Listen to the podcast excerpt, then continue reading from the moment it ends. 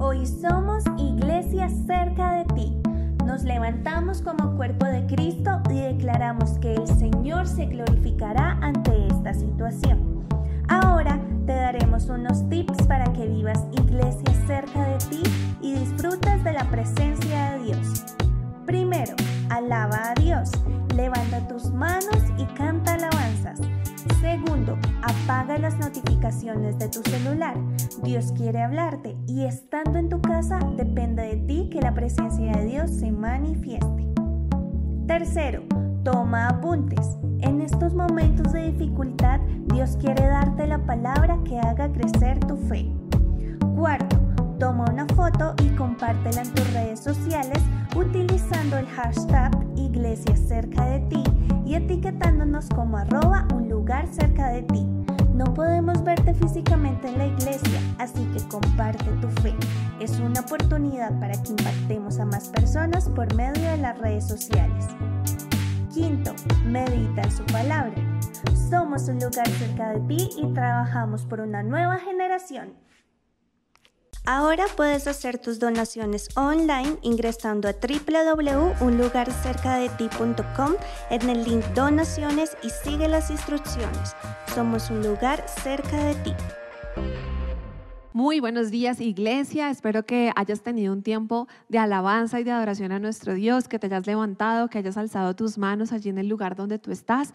Este es un tiempo donde tenemos la oportunidad de llevar la iglesia a un lugar cerca de ti, relativamente muy, muy, muy, muy, muy cerquita de ti, a tu casa, pero en tu casa vas a hacerlo como si estuvieras acá en la iglesia, vamos a tomar apuntes, vas a traer eh, un espacio, vas a preparar un espacio para recibir la presencia de Dios y que puedas concentrarte en la predicación. Lo mismo si tienes hijos, la responsabilidad de enseñarle la palabra en este tiempo recae 100% sobre los papás. Nosotros hemos preparado unos recursos para que tú puedas hacerlo de la mejor manera y la responsabilidad de hacerlo es tuya. Así que te invito a que ingreses a nuestra página de internet www.unlugarcercadeti.com y allí puedes acceder a los recursos que hemos preparado para los niños o en una lista de reproducción que está acá en el canal de YouTube.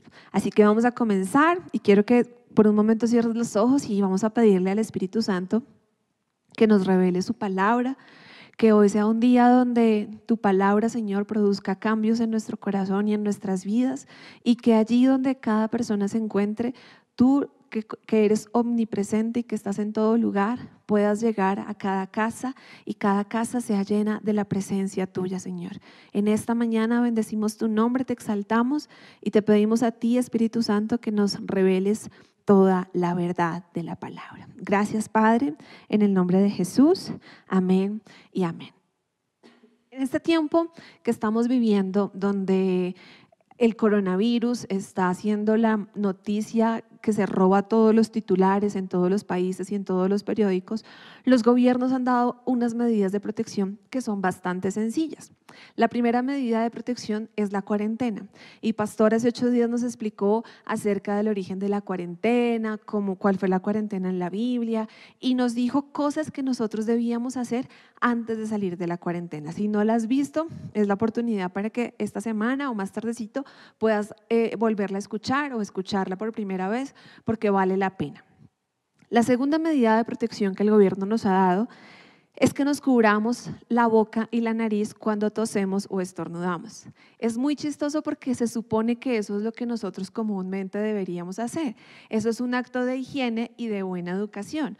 No hay nada más molesto que alguien estornude y no se tape eh, la nariz o la boca y tú tengas que recibir como un rocío de la mañana, pero en realidad no es rocío, sino son partículas diminutas de babas que salen de la boca de alguien cuando estornude o cuando tose. Entonces, aunque uno dice, pero eso tan bobo que, que, nos están pidiendo, no es nada sobrenatural, no es nada salido de las normas de lo normal, no es un medicamento extremadamente costoso, no es ir a un lugar a hacer algo especial, es simplemente hacer lo que se supone que siempre deberíamos hacer.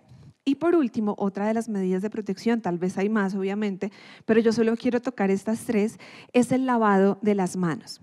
Se supone que nosotros por higiene deberíamos lavarnos las manos antes de comer, después de comer, cuando llegamos a casa, pero estamos tan acostumbrados de pronto a no tener eh, cosas de higiene en nuestra vida, pues sí nos bañamos todos los días, pero tal vez el lavado de manos no era una de las cosas que practicábamos comúnmente y por eso hoy la gente está obsesionada con lavarse las manos. Yo no sé si ustedes se han lavado las manos tanto que sienten que ya la piel la tienen reseca, porque estamos tratando de cuidar nuestra vida y, y ahora entendemos que el virus es tan pequeño que lo podemos tener en nuestras manos por el contacto de una persona que haya estado infectada y nosotros tocar esa misma superficie y ya decimos, qué asco, eh, no sé, cuando tengas que recibir un billete, una bolsa, tu cabeza ya está diciendo, uy, no tienes que llegar a lavarte las manos, por favor no te pases las manos por la cara porque tus manos están sucias. Y así como Pastor nos mostró hace ocho días, que la cuarentena estaba en la Biblia, hoy yo quiero mostrarles que el lavado de manos también aparece en la Biblia. Es decir, que las cosas que Dios nos ha dado para cuidar nuestra vida no son salidas de una cabeza extraordinaria, sino que son salidas de, de una cabeza extraordinariamente humana, sino que son salidas de Dios. Las mejores ideas para proteger nuestra vida vienen de parte de Dios. Y fue Dios mismo el que en la palabra recomendaba lavarse las manos. Así que vamos a ver tres ejemplos de cuando se ve el lavado de manos y que cada uno tiene un significado diferente en la Biblia. El primer ejemplo que vamos a ver es el lavamiento de manos para los sacerdotes. Éxodo 30, 17 al 21, vamos a leerlo. Dice, luego el Señor le dijo a Moisés, haz un lavamanos de bronce con una base también de bronce Ubícalo entre el tabernáculo y el altar y llénalo de agua. Allí Aarón y sus hijos se lavarán las manos y los pies. Tendrán que lavarse con agua cada vez que entren al tabernáculo para presentarse delante del Señor y también cuando se acerquen al altar para quemar sus ofrendas especiales para el Señor. De lo contrario, morirán. Tendrán que lavarse las manos y los pies siempre o morirán. Esta es una ley perpetua para Aarón y sus descendientes. Tendrán que obedecerla de generación en generación. La primera orden o el primer, el primer ejemplo de lavamiento de manos que vamos a ver en esta mañana es lo que Dios había ordenado para los sacerdotes. Esto que está escrito en Éxodo 30, versículo 17 al 21, no era para todas las personas. Dios le estaba dando la orden específicamente a Moisés que los que deberían lavarse sus manos y los pies deberían ser Aarón, y sus descendientes. ¿Quién era Aarón y sus descendientes? Eran los sacerdotes que iban a presentar las ofrendas y los holocaustos al Señor. ¿Por qué necesitaban lavarse las manos? Porque es, era un símbolo de un lavamiento interno que ellos estaban haciendo para entrar a presentar las ofrendas del Señor. ¿Qué quiere decir? Que ellos estaban quitando toda la contaminación que tenían en sus manos, estaban representando que con el lavado de manos ellos estaban purificando su vida para poder entrar a la presencia de Dios. Obviamente esto no era literal, que cuando se lavaran las manos se quitaran los pecados, porque si no, entonces todo el mundo al lavarse las manos se quitaría los pecados. Esto es una simbología de algo que estaba mostrando una sombra del Antiguo, del Antiguo Testamento hacia el Nuevo Testamento, de cómo algo iba a lavar el pecado de las personas para podernos presentar puros y sin mancha delante de Dios. ¿Qué era lo que lo que este acto hacía todo el tiempo que ellos tenían que entrar al, lugar santísimo y se iban a lavar las manos, ellos estaban arrepintiéndose y estaban recordando la confesión de los pecados para poderle servir a Dios dignamente. Si un sacerdote entraba indignamente a la presencia de Dios, iba a morir adentro. Por eso dentro de su túnica y dentro de todos los elementos de los sacerdotes tenían unas borlas con unas campanitas, porque cuando la campanita de dejaba de sonar, cuando el sacerdote dejaba de caminar, era porque se había caído al piso y había muerto. Y entonces tenían que sacarlo arrastrado del templo porque se había presentado indignamente ante la presencia del Señor. Por eso Dios le manda esta instrucción a los sacerdotes de que se laven las manos para poder presentar las ofrendas especiales para el Señor. Porque nadie, escúchenme bien, nadie puede servir al Señor indignamente. Hay muchas personas que desean servir al Señor y, está bien, o sea, es el deseo que Dios produce en nosotros servir. Pero cuando tú vas a servirle al Señor, tus manos deben ser manos santas. Manos que no están contaminadas del pecado, manos que se presentan al Señor y entienden lo sagrado de las cosas naturales. ¿Qué es lo sagrado de las cosas naturales? Una silla, una puerta, eh, cosas que tú puedes tener tangibles, pero cuando tú lo tocas para el Señor, tus manos deben estar limpias porque estamos presentándole un servicio a nuestro Dios y debemos hacerlo de la mejor manera. El segundo ejemplo, yo sé que eh, alguna vez lo hemos escuchado, tal vez no hayas escuchado el primero. Pero el segundo ejemplo, estoy segura que alguna vez lo hemos escuchado, y es el lavado de manos de Pilatos. Vamos a leer Mateo 27, 21 al 25. Dice, así que el gobernador volvió a preguntar, ¿a cuál de estos dos quieren que les dejen libertad? A Barrabás, contestó la multitud a gritos. Entonces, ¿qué hago con Jesús llamado el Mesías? preguntó Pilato. Crucifícalo, le contestaron a gritos. ¿Por qué? insistió Pilato. ¿Qué crimen ha cometido? Pero la turba rugía aún más fuerte. Crucifícalo. Pilato vio que no lograba nada y se armaba un disturbio. Así que mandó a buscar un recipiente con agua y se lavó las manos delante de la, multitud a la vez que decía, soy inocente de la sangre de este hombre. La responsabilidad es de ustedes y la gente respondió a gritos, nos haremos responsables de su muerte, nosotros y nuestros hijos.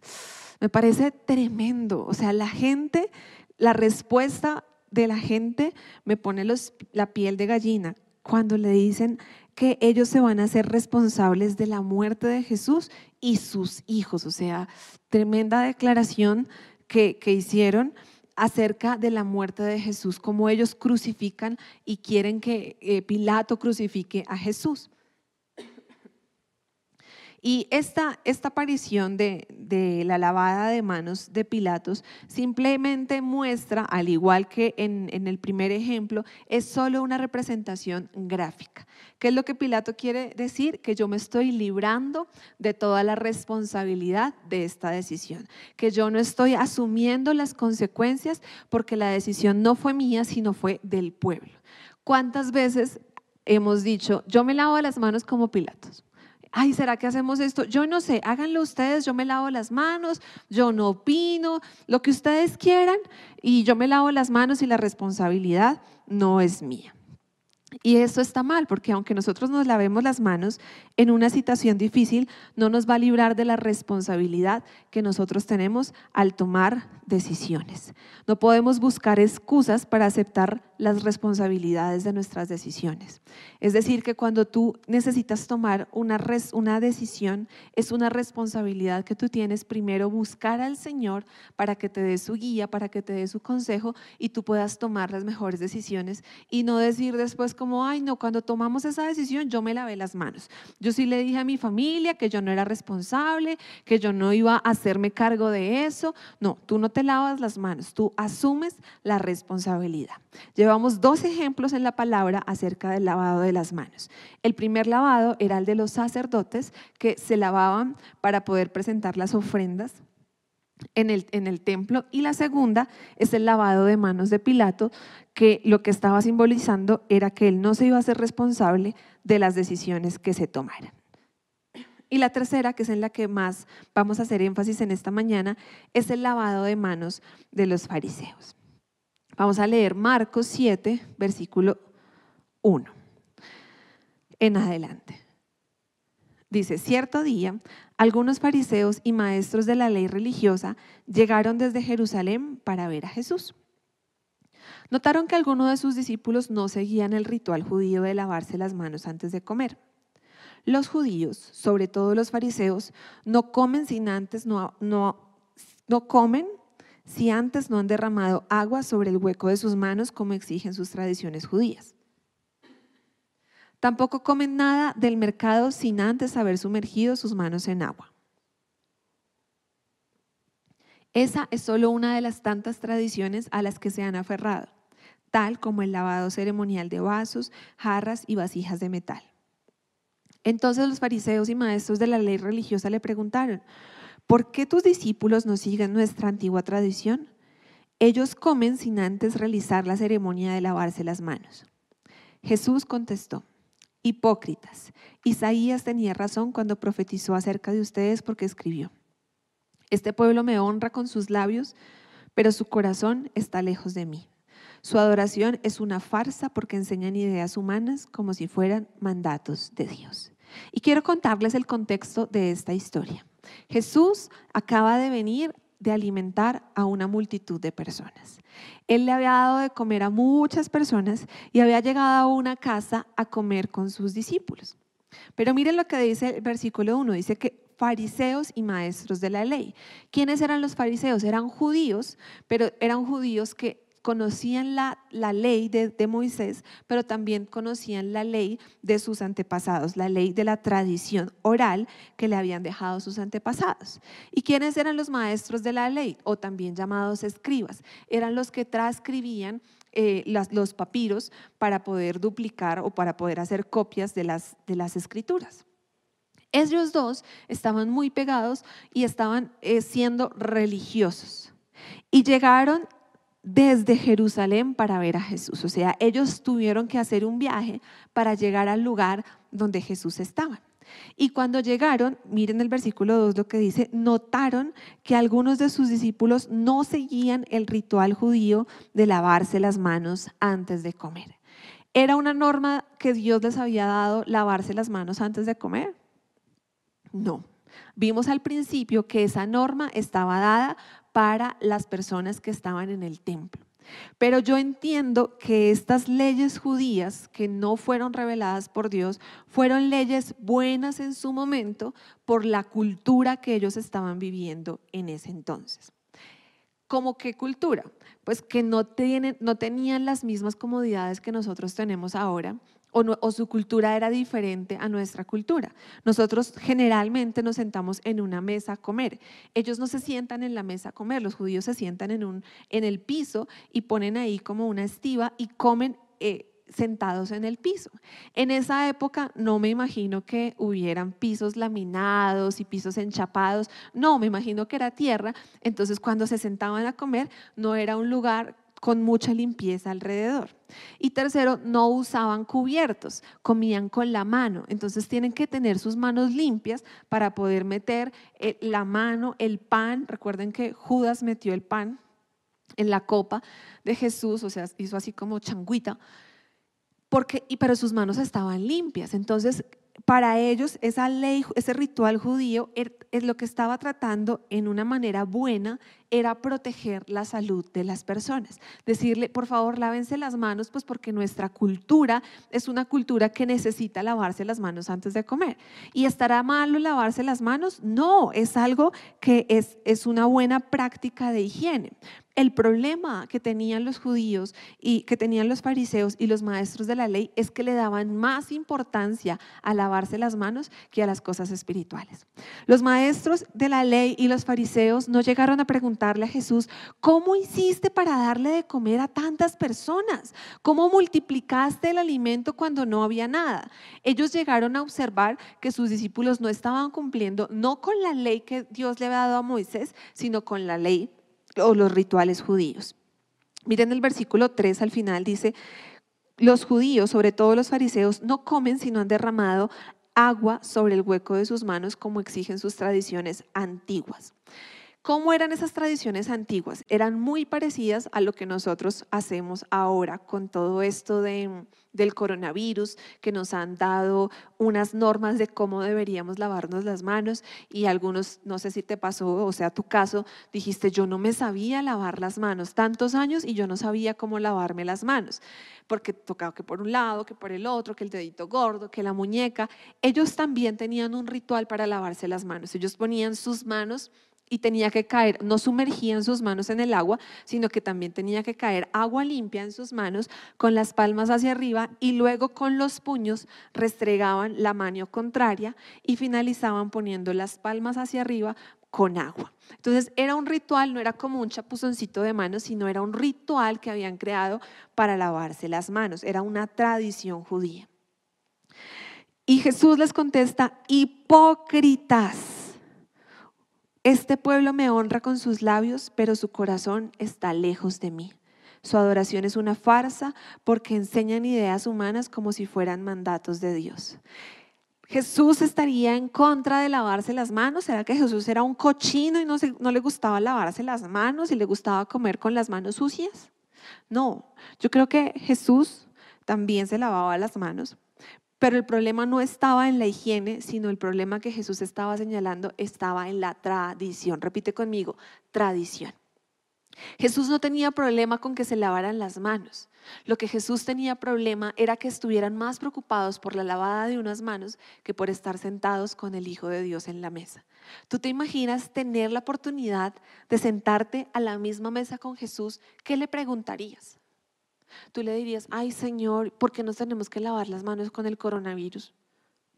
Jesús diría, me tienes al frente y me vas a desperdiciar la pregunta, ¿por qué los discípulos no se lavaron las manos? No, o sea, si yo tengo a Jesús y me dice solamente me puedes hacer una pregunta, seguramente no le voy a hablar nada acerca del lavado de las manos. Pero los fariseos estaban más interesados en las leyes de la tradición que en los principios de la verdad. Miren lo que dice el versículo 8.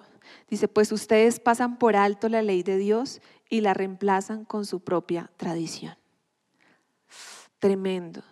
Muchas personas están pasando por alto la ley de Dios y la están reemplazando con todas las medidas de protección acerca del coronavirus y con toda la tradición que tienen en su corazón de cómo acercarse a Dios. Estamos pasando por alto lo que Dios nos quiere enseñar y lo que Dios puede hacer en medio de esta situación, porque estamos pensando que un lavado de manos es lo más importante. Estamos pensando que el lavado de manos y, preguntamos, ¿será que usted ya se lavó las manos? Pero usted sí se lavó las manos, pero usted sí se lavó las manos. Y yo no estoy en contra de que nos lavemos las manos. Lávate las manos. Cuando terminemos la prédica, ve y te lavas las manos. Lávate las manos antes, después. Lávate las manos las veces que sean necesarias, pero no tengas un corazón de fariseo y un corazón de un escriba, que están preocupados solamente por la tradición, por las normas humanas y están dejando a un lado la ley de Dios.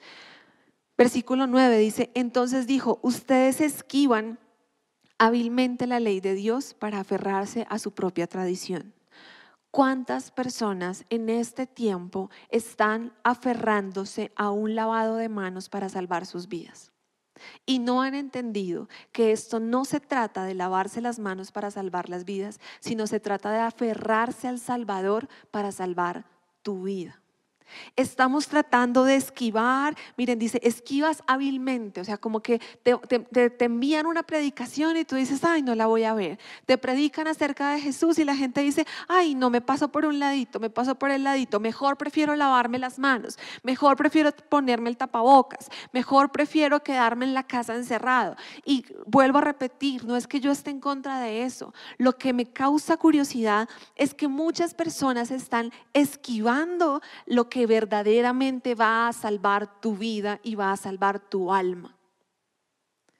Pueden haber muchas personas en el infierno con las manos limpias, pero Dios lo que está buscando es que las personas dejen de fijarse en los rituales externos y comiencen a fijarse en lo que es verdaderamente importante. Versículo 13.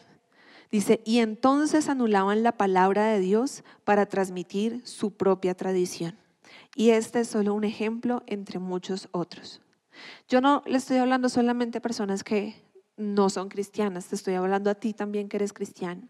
Cuando comenzamos a hacer cosas de religión y no de una relación por Dios, estamos anulando la palabra de Dios para transmitir nuestra propia tradición.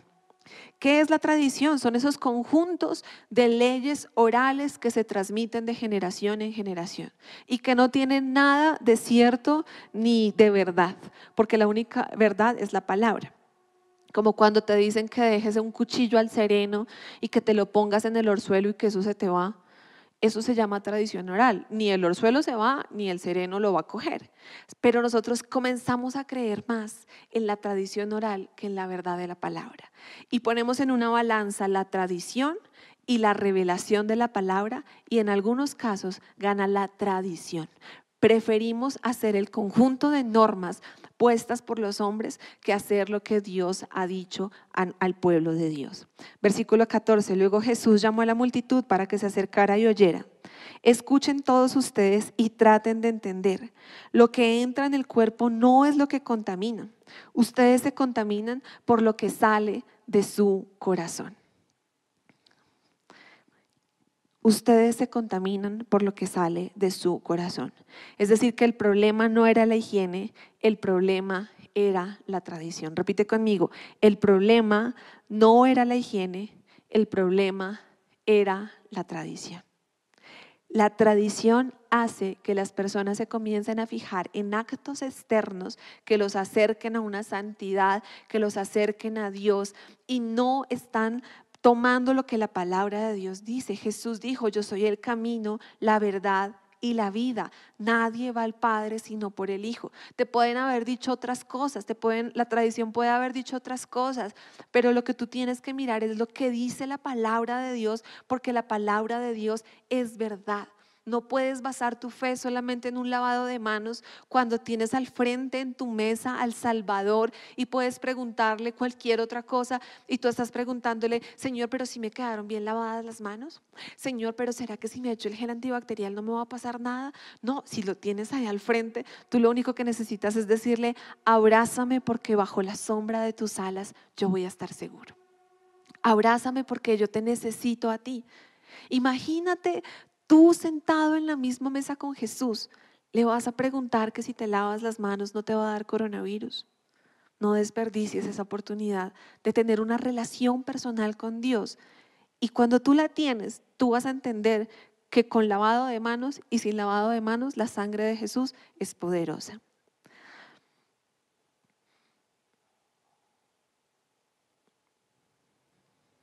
Déjame ver una cosa. Vamos a seguir leyendo Marcos 7, versículo 18. Dice, ustedes tampoco entienden. ¿Ustedes tampoco entienden? Preguntó. ¿No se dan cuenta de que la comida que introducen en su cuerpo no puede contaminarlos? La comida no entra en su corazón, solo pasa a través del estómago y luego termina en la cloaca. Al decir eso, declaró que toda clase de comida es aceptable a los ojos de Dios. Y entonces agregó, es lo que sale de su interior lo que contamina. Pues de adentro, del corazón de la persona, salen los malos pensamientos, la inmoralidad sexual, el robo, el asesinato, el adulterio, la avaricia, la perversidad, el engaño, los deseos sensuales, la envidia, la calumnia, el orgullo y la necedad. Todas esas vilezas provienen de adentro. Esas son las que los contaminan. Lavarse las manos no es suficiente para no contaminarse. Lavarse las manos no es suficiente para no contaminarse. Estás preocupado por lavarte las manos, pero te has preocupado por lavar el corazón.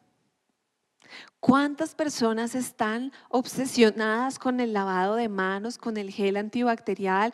Y antes yo conocía el gel antibacterial como los que uno llevaba en la maleta, no sé si los viste alguna vez, son como así chiquiticos y los pegaba uno en la maleta. Ahora venden el galón, el litro de gel antibacterial porque tú necesitas cuidarte de no contaminarte.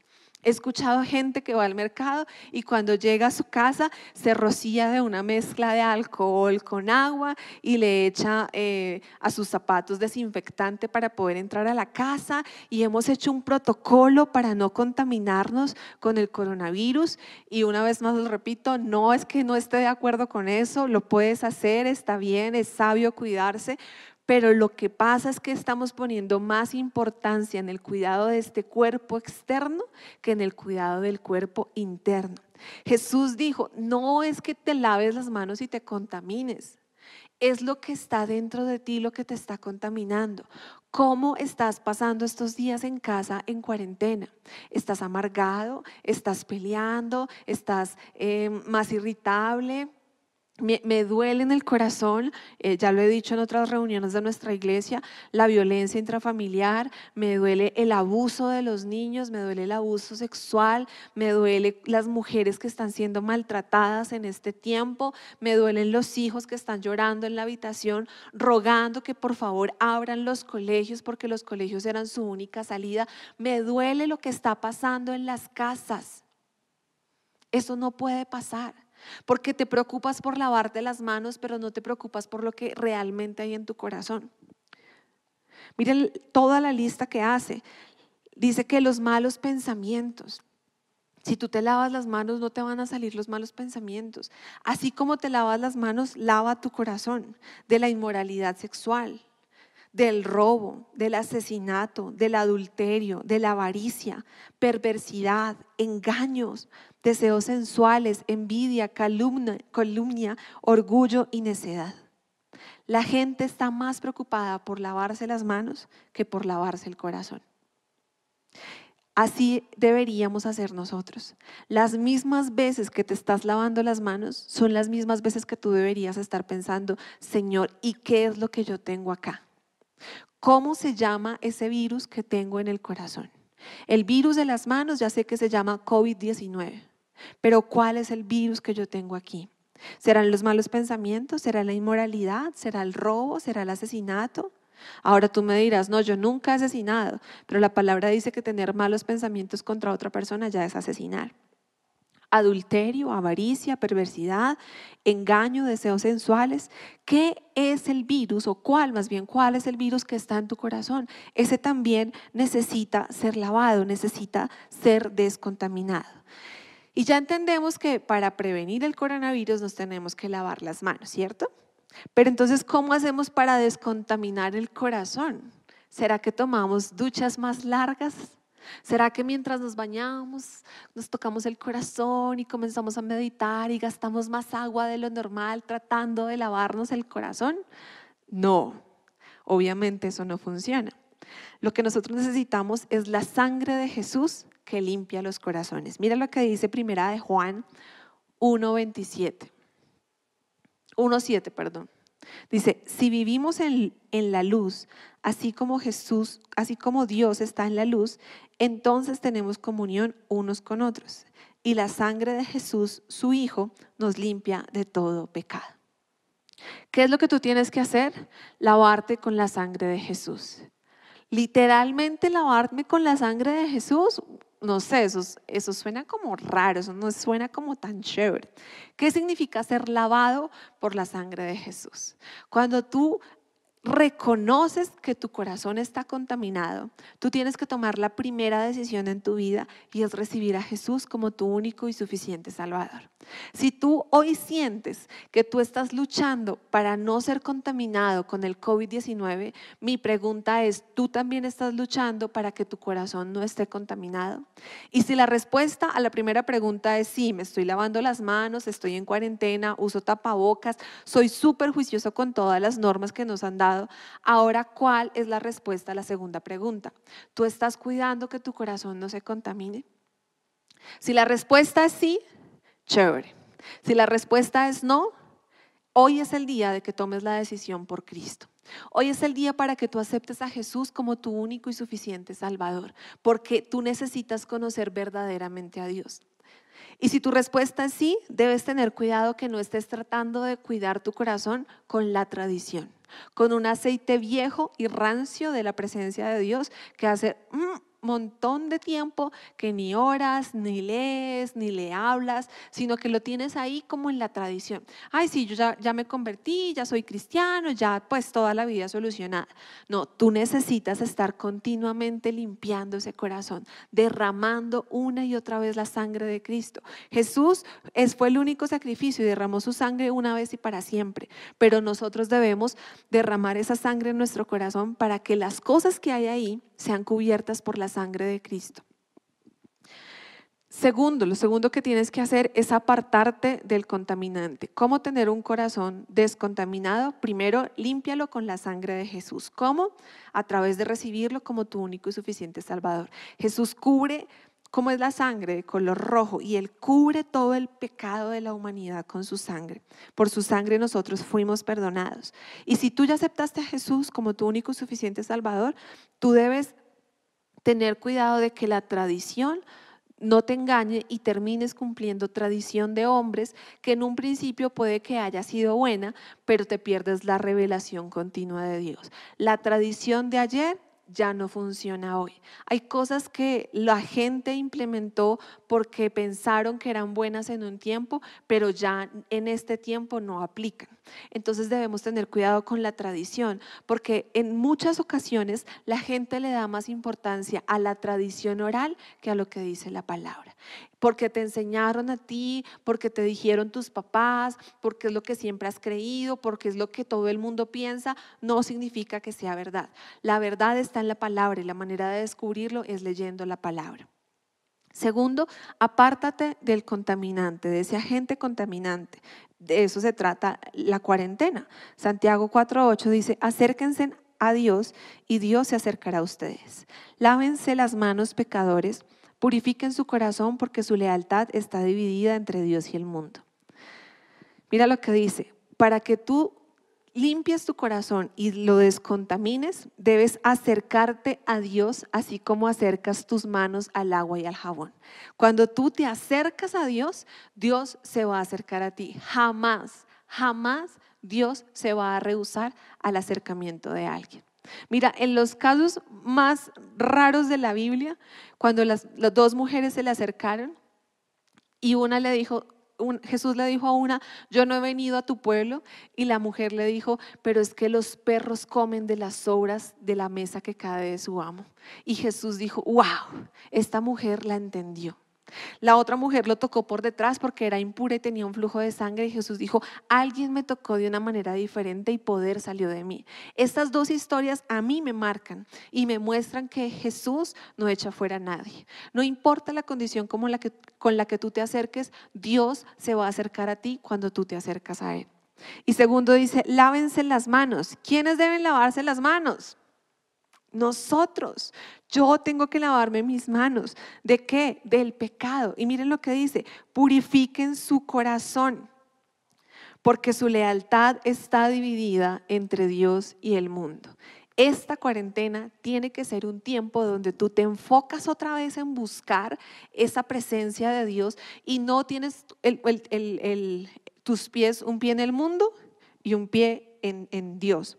Es como si tú estuvieras Em, tratando de evitar ser contagiado y te lavas las manos y estás en tu casa y te pones el tapabocas, pero te dio por salir a visitar a tu amigo y tu amigo tosió y tenía coronavirus y todas las medidas de protección que habías tomado antes, en un momento perdieron su efectividad. Porque tú estabas en cuarentena, pero justo ese día te dio por visitar a tu amigo que tenía coronavirus y todo lo que habías hecho para prevenirlo se esfumó. Lo mismo pasa. Tú puedes estar tratando de evitar el pecado, pero lo vas rodeando de a poquitos, estás con un pie en el mundo, un pie en la iglesia, eh, gracias por la predicación, pero no tengo tiempo. Me parece increíble que en cuarentena no tengan tiempo para poder ver una predica. Eso es imposible, o sea, no, no me cabe en la cabeza que tú no puedas ver una predicación un domingo porque estás muy ocupado terrible. Deberías volver a apartarte, apártate, acércate a Dios, porque cuando tú te acercas a Dios, Dios se acercará a ti. Necesitas ser leal y ser fiel a Dios. Si tú quieres limpiar tu corazón, tú no puedes tener un pie en el mundo y un pie con Dios. En esta cuarentena, muchas personas han dejado de pecar porque no pueden salir de sus casas. Pero ¿qué vas a hacer cuando vuelvas a salir de tu casa? ¿Vas a seguir pecando? o vas a comprometerte. Y tercer, tercera cosa para descontaminar un corazón es colocar buenas cosas en el corazón.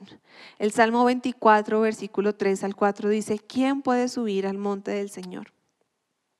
¿Quién puede estar en su lugar santo? Solo los de manos limpias y corazón puro, que no rinden culto a ídolos y nunca dicen mentiras. Cuando tú subes al monte de Dios, el monte de Dios es una representación de la presencia de Dios en un lugar. Es ese momento de intimidad donde Jesús florará el monte, Moisés florará el monte. Pero cuando tú estás ahí en ese lugar santo, y tienes tus manos limpias y tu corazón puro, miren que Jesús nos está diciendo, ¿quieres manos limpias? Está bien lavarse las manos, lávate las manos, pero también ten un corazón puro, que no rinde ídolos a cultos, no rinde culto a ídolos, perdón, y nunca dice mentiras. Y cuando tú tienes ese encuentro con Dios en el lugar santo, Dios te va a poner a ti la palabra, la semilla de la palabra. Y va a comenzar a crecer esa semilla y la palabra dice que va a producir un fruto en abundante. ¿Cómo vamos a, limpiar nuestro corazón?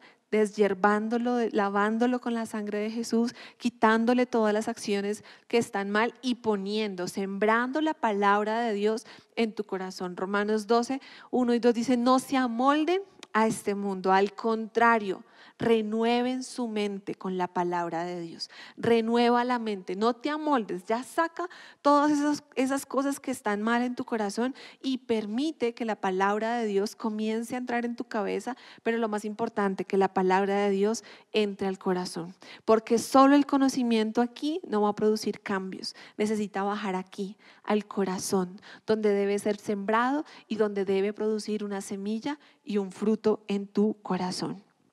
Hoy mi llamado es a que tú puedas entender que está bien que cuides tu vida, que está bien que trates de cuidar la vida de tus familias, que está bien que hagamos caso a las órdenes que nos da el gobierno de lavarnos las manos, tapaboca, cuarentena y todas las demás que hay. Pero la pregunta es, ¿tú también te estás cuidando de tu corazón? ¿Tú estás cuidando tu corazón de que no se contamine? ¿Tú estás asegurando que si llegases a morir vas a ir al cielo? Porque la palabra de Dios dice que para mí el vivir es Cristo y el morir es ganancia. Y nosotros somos los únicos que perdiendo ganamos. Voy a repetirlo. Para mí el vivir es Cristo y el morir es ganancia. Nosotros somos los únicos que perdiendo ganamos. ¿Cómo así? Si tú llegases a morir el día de hoy, por cualquier cosa, no, te estoy diciendo que te vas a morir, pero si llegase a pasar, tú vas a ganar encontrarte con Dios primero que nosotros. O sea, que para lo que el mundo es terrible, que es la muerte, si nosotros llegásemos a morir, vamos a estar en la presencia de Dios. Y la palabra dice que ahí no hay llanto ni dolor, sino lo que está es la presencia de Dios y nadie va a salir, va a llegar triste a la presencia de Dios porque es el mejor lugar donde nosotros podemos estar. Con la misma desesperación que te estás cuidando, con la misma desesperación que estás huyéndole al virus, esa misma desesperación debe estar por limpiar nuestro corazón, por poder volver nuestro corazón descontaminado, descontaminarlo de todas las cosas que hay dentro de él. Mi pregunta para terminar en esta mañana es, ¿qué tienes en tu corazón? ¿Qué tienes en tu corazón? Todos tenemos algo que necesita ser limpiado por la sangre de Jesús. Toda raíz, pecado o emoción que están allí guardados y que cada vez que pasa el tiempo se ve más mal y huele más feo. Todo eso debe ser descontaminado. Debes aplicarle la sangre de Jesús, debes sacar todo lo que está mal y sembrar la palabra de Dios en tu corazón. Y quiero que me acompañes a orar. Quiero orar por ti. Vamos a decirle al Señor que nos permita en esta mañana quitar toda tradición que hay en nuestro corazón. Señor, no queremos acercarnos a ti con reglas y leyes que hombres hayan puesto. Queremos acercarnos a ti con un corazón genuino, con un corazón que desea estar cerca de ti. Perdónanos, Señor, porque algunas veces nos hemos comportado como esos fariseos y esos maestros de la ley, que solamente están juzgando y solamente están mirando lo externo, pero se nos olvida a veces mirar el interior, mirar el corazón.